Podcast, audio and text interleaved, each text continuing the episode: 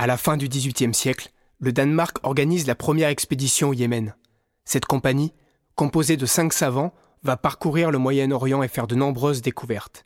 Voici le récit du seul survivant de cette aventure, l'astronome et mathématicien Karsten Niebuhr.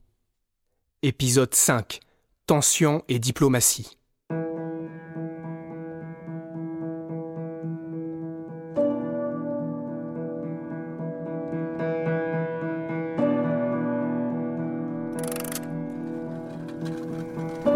Le courrier danois de Copenhague, 12 janvier 1761. En cette année de grâce 1761, bien que les temps soient difficiles, Sa Majesté le roi de Danemark s'efforce sans cesse de favoriser le développement des connaissances et des sciences. Aussi a-t-elle décidé d'envoyer, à bord du vaisseau de ligne le Groenland, une compagnie de savants qui devra traverser l'Égypte pour gagner l'Arabie heureuse. Le retour en Europe se fera par le Moyen-Orient, dans le but de procéder, partout où elle se trouvera, et pour le plus grand bien de la science, à de nouvelles découvertes et observations.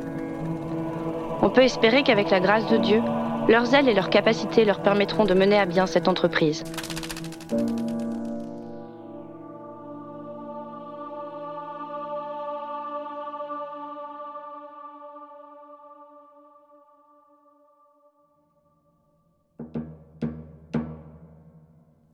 Les mois passent et nous attendons toujours la réponse de Bernstorff. Pour m'occuper, je décide de copier certaines inscriptions hiéroglyphiques dans les rues du Caire.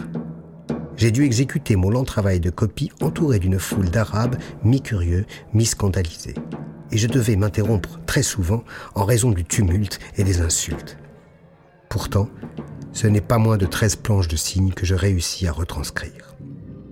Ce travail ardu de copiste était en réalité une tâche qui incombait au philologue de l'expédition, le professeur von Haven. Mais la seule trace de son séjour au Caire peut se résumer dans les cinq lettres qu'il envoie à von Geller. N'oublions pas que pour von Haven, avant le travail, il y a les obligations sociales. Et elles sont nombreuses. Il ne faut pas prendre cela à la légère. Von Haven fait alors un compte-rendu complet de ses mondanités à von Geller et à Bernstorff. Lettre de von Haven à von Galler, 13 mars 1762. J'ai assisté aux réceptions de Monsieur le Consul de France et de Monsieur le Consul de Venise. J'ai été reçu très froidement par le premier, tandis que le second, au contraire, a été particulièrement cordial. J'ai eu l'honneur d'une audience chez Mustapha Pacha lui-même, le gouverneur du Caire. Il m'a reçu avec une courtoisie exquise. Monsieur le gouverneur était revêtu de son magnifique costume de cérémonie en peau de martre et s'enquit de la santé de Sa Majesté le roi de Danemark. J'ai été également reçu chez Sa Grâce l'archevêque du Sinaï, chez Son Excellence le patriarche d'Alexandrie, chez le synore Angeli d'Athanasio, un riche armateur grec. Monsieur Kramer a été fort demandé comme médecin au Caire. Monsieur le consul de Venise l'a consulté, et le pacha Odibashi l'a fait appeler pour examiner ses ânes et ses chevaux. Je me suis procuré quelques testaments en hébreu, vieux de plus de mille ans, et quelques livres arabes. Ceux qui espèrent apprendre quelque chose de nouveau sur l'histoire des Arabes avant Mahomet nourrissent de fausses espérances. Le récit de l'anthropologue et égyptologue Richard Pocock, de 1743, a dit là-dessus tout ce qu'il y a à dire. Je doute fort qu'on en sache davantage en Arabie elle-même. Ces espoirs qu'on s'est faits à l'Académie française ne se réaliseront que dans une mesure modeste.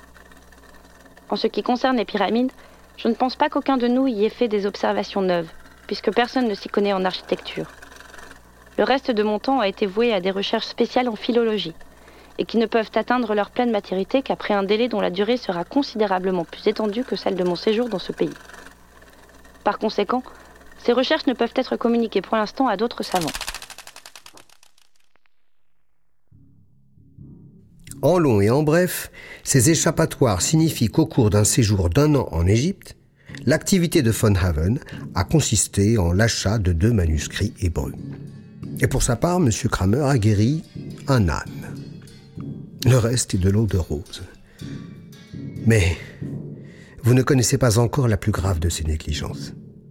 Les instructions du roi spécifiaient de manière explicite qu'il lui incombait de résoudre un problème bien défini durant son séjour en Égypte. Quelques années plus tôt, des Anglais avaient découvert au Sinaï une montagne, le Djebel Mokteb, qui signifie montagne aux inscriptions. D'après leur carnet de notes, les rochers qui s'y trouvaient étaient couverts d'inscriptions de Moïse lui-même lors de sa fuite hors d'Égypte. Retrouver cette montagne, copier ces inscriptions, les déchiffrer et déterminer leur origine était l'un des buts notoires de l'expédition. Von Haven avait été désigné pour apporter ainsi à Frédéric V un message direct de Moïse. Et voilà que commence la longue série de lettres où il trouve mille et une raisons qui rendent impossible ce voyage vers le Sinaï. D'abord, personne dans l'élégant quartier français n'a entendu parler de ces inscriptions. Pareil à Constantinople. De plus, von Haben avise von Geller que les fortes chaleurs rendent la traversée du désert impossible pendant l'été. Ensuite, il lui relate que 16 pèlerins ont été faits prisonniers par les Arabes et qu'il espère ne pas augmenter le nombre de victimes. Von Haven se débat donc désespérément. Comme il craint que ses hésitations ne suffisent pas à convaincre Copenhague, il se sert d'une excuse devant laquelle il ne reste plus qu'à s'incliner. Il était enfin tout prêt à partir pour le Sinaï quand soudain arrive la lettre de von Geller avec l'ordre pour tous les membres de l'expédition de demeurer au Caire et de ne pas se séparer en petits groupes avant d'avoir les instructions de Bernstorff. Il semble évident que cet ordre n'a jamais signifié que von Haven devait remettre cette exploration incontournable du Sinaï. Voilà ce que les lettres cachent. Une mauvaise foi méprisable, indigne d'un savant.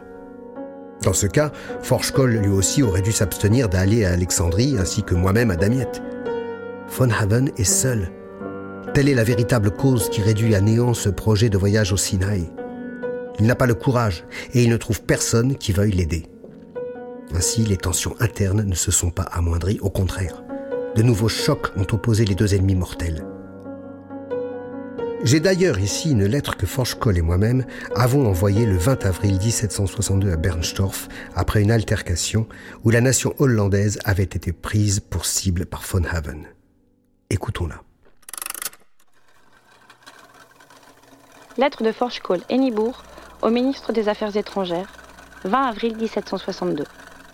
Comme il employait pour la dixième fois la même expression insultante, je lui répondis paisiblement et amicalement que même en l'absence des Hollandais, on pouvait choisir des expressions plus nuancées quand il s'agissait de qualifier d'un seul coup toute une nation. Von Haven s'emporta aussitôt, me disant que je n'avais aucunement le droit de le corriger, et sa colère devint ensuite telle que sans se contenter de me lancer la même insulte déshonorante qu'à bord du navire de guerre, il se saisit en outre d'une cruche en menaçant dans sa fureur de la jeter à ma tête. À l'instant même où nous vîmes que la situation devenait grave, nous nous emparâmes de la cruche pour prévenir le pire nous conformant à vos instructions, c'est-à-dire sans lui faire la moindre violence. Que le voyage que nous nous proposons sera difficile si nous devons vivre dans la société de cet homme. Bien qu'il n'habite pas la même maison que nous, il arrive bien des fois qu'il se rende à la cuisine avant notre repas du soir, pour nous quitter et aller dîner chez les négociants français. Votre Excellence peut-elle imaginer l'appétit qu'est le nôtre en nous asseyant à table? La crainte de ces achats d'arsenic à Constantinople, il est manifeste que la situation empire de mois en mois. La tension des rapports entre les deux professeurs a atteint le point où une aggravation serait insupportable. Et c'est ainsi que nous parvenons à la fin de 1762. Enfin, les ordres définitifs de Bernstorff arrivent. Ils tiennent en trois lettres. Une pour Forschkoll, une pour von Haven et une pour moi. Pour bien comprendre les ordres de Bernstorff, il convient de faire un détour entre Copenhague et Constantinople. La révélation de notre lettre de Rhodes a déclenché une intense activité diplomatique entre ces deux villes. Von Geller avait tout de suite compris que le différend entre les deux hommes était trop grave pour décider lui-même. Il ne lui restait qu'une solution. La chose la plus détestable que puisse imaginer un diplomate. Rendre compte à un ministre d'un événement désagréable. Cela se passe en trois temps. Je me réfère aux notes laissées par von Geller. Il fait donc suivre à Bernstorff notre lettre de Rhodes en l'accompagnant d'un long rapport. En voici quelques passages. Dès le premier jour, j'avais remarqué le désaccord qui régnait entre les membres de l'expédition. Je vis clairement que M. von Haven formait un parti avec son compatriote le médecin, alors que l'astronome et le peintre avaient rejoint celui de Forschkoll. Il raconte ensuite en détail le dramatique repas sur le Groenland et il continue sur l'achat de l'arsenic. Quelle que soit la méchanceté qui puisse se dissimuler dans certains caractères, Je dois vous avouer que les plans qu'on veut attribuer à M. von Haven me semblent trop noirs, trop inhumains pour que je le croie capable de les exécuter. Selon les renseignements que je me suis adroitement procurés chez l'apothicaire en question, il s'en faut de beaucoup que les quantités soient aussi fortes que ces messieurs le prétendent. C'est là que nous prenons en flagrant délit de mensonge. On considère habituellement qu'il suffit d'une pincée sur la pointe d'un couteau, soit un maximum de 5 grammes, pour tuer de façon certaine. C'est là un prix qui paraît raisonnable, même au cours infime qu'atteint aujourd'hui la vie humaine. Or, j'ai moi-même eu sous les yeux la facture de l'apothicaire. Von Haven lui a acheté 5 onces, environ 150 grammes. S'il faut 5 grammes pour tuer un homme, il y avait là de quoi en tuer une trentaine. En étouffant ainsi l'affaire, il empêche Bernstorff de saisir toute la portée de cet achat et cette incompréhension aura des conséquences énormes sur le cours futur de notre expédition. Dans la suite du rapport, l'ambassadeur von Geller écrit qu'il est absolument indispensable de séparer en deux l'expédition. Pour appuyer cela, il passe en revue chacun des membres pour une petite analyse de caractère. Monsieur von Heaven a certes beaucoup de qualités, mais je voudrais pouvoir en dire autant de son caractère et de ses tendances, le côté emporté et violent de son naturel. Monsieur Forschkoll n'est pas moins intelligent, ni moins capable ou érudit. Faculté d'observation remarquable. Monsieur Nibourg ne manque ni de zèle ni de capacité. Il a tout de l'homme d'honneur et la caisse ne pourrait être confiée à de meilleures mains, mais pourrait avoir un peu plus de décision et d'initiative. Voilà une belle distribution de bonnes et mauvaises notes. Et il finit en suggérant de séparer von Haven des autres, en l'envoyant faire des recherches au Caire et à Damas, tandis que le reste de l'expédition poursuivrait le voyage en Arabie heureuse. Bon. Ceci nous amène au second temps. Bernstorff expédie sa réponse en février 1762. Il exprime d'abord sa tristesse de voir échouer une entreprise qui a déjà coûté tant de peine et d'argent. Il donne raison à von Galler pour la séparation d'expédition et lui joint un ordre du roi en ce sens. Il termine en lui disant qu'il a la charge de le transmettre s'il le juge nécessaire. Cette dernière phrase est très importante. S'il le juge nécessaire. À la suite de quoi, il énumère tous les inconvénients qui résulteraient de cette séparation. Si on laisse Von Haven au Caire, il ne pourra aller au Mont Sinaï copier les inscriptions. C'est pourquoi il a été formé depuis toutes ces années. De plus, si Von Haven part, ce sera sans aucun doute Forschkoll, un Suédois qui prendra sa place et deviendra le cerveau de l'expédition. Tous les résultats de l'expédition seront donc associés à lui, et le monde scientifique ne connaîtra que lui. La générosité de notre roi ne sera plus reconnue.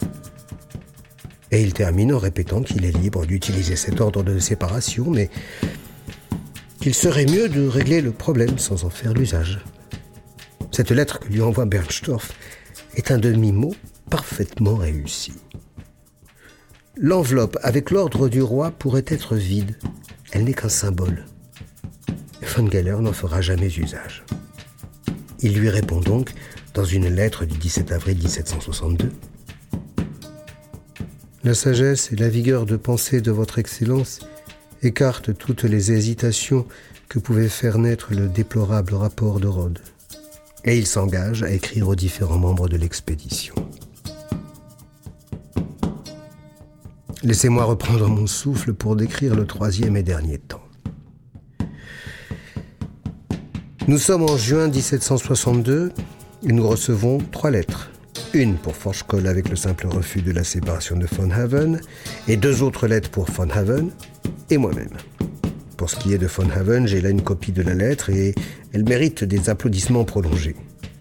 Von Geller a accompli le tour de force de dire deux choses en même temps. Il flatte la vanité de Von Haven en lui donnant du même coup un avertissement. Il lui laisse comprendre qu'il est au courant de ses dessins équivoques, mais il le dit comme si son innocence ne faisait pas de doute. Et pour moi, il veut que je sois l'homme qui les réconcilie et les temporise. Je ne dois donner raison à aucun des deux sans être en désaccord avec eux. Portez votre cape sur les deux épaules, m'a-t-il écrit. Et terminant sur ces mots, Croyez-moi, le monde n'est pas si mauvais qu'on le pense, et tout ce que vous pouvez croire sur l'achat de l'arsenic et de la pure imagination est un malentendu. Tous nos espoirs sont anéantis. À la suite d'une année d'attente en Égypte et d'interminables pages de beaux écrits diplomatiques, on décide en haut lieu de ne rien décider. Et ainsi, tout continue d'aller de travers. Forge envoie un pic acheté en haut lieu où il se dit déçu de la décision prise par von Geller. Bauernfeind fait de même, et je lui réponds que je ne porterai pas la cape sur mes deux épaules, mais que je la laisserai tomber. Et au lieu de deux clans, nous sommes maintenant cinq solitaires mornes et découragés. Au cours des dernières journées au Caire, pour tromper notre attente de la caravane pour Suez, nous engageons des danseuses égyptiennes. Mais comme nous sommes tous les cinq célibataires, il est interdit aux danseuses d'entrer là où nous habitons. Nous nous contentons donc de les faire danser en pleine rue. Nous cherchions autant que possible à écarter les effroyables pensées que nous inspirait le voyage que nous allions entreprendre.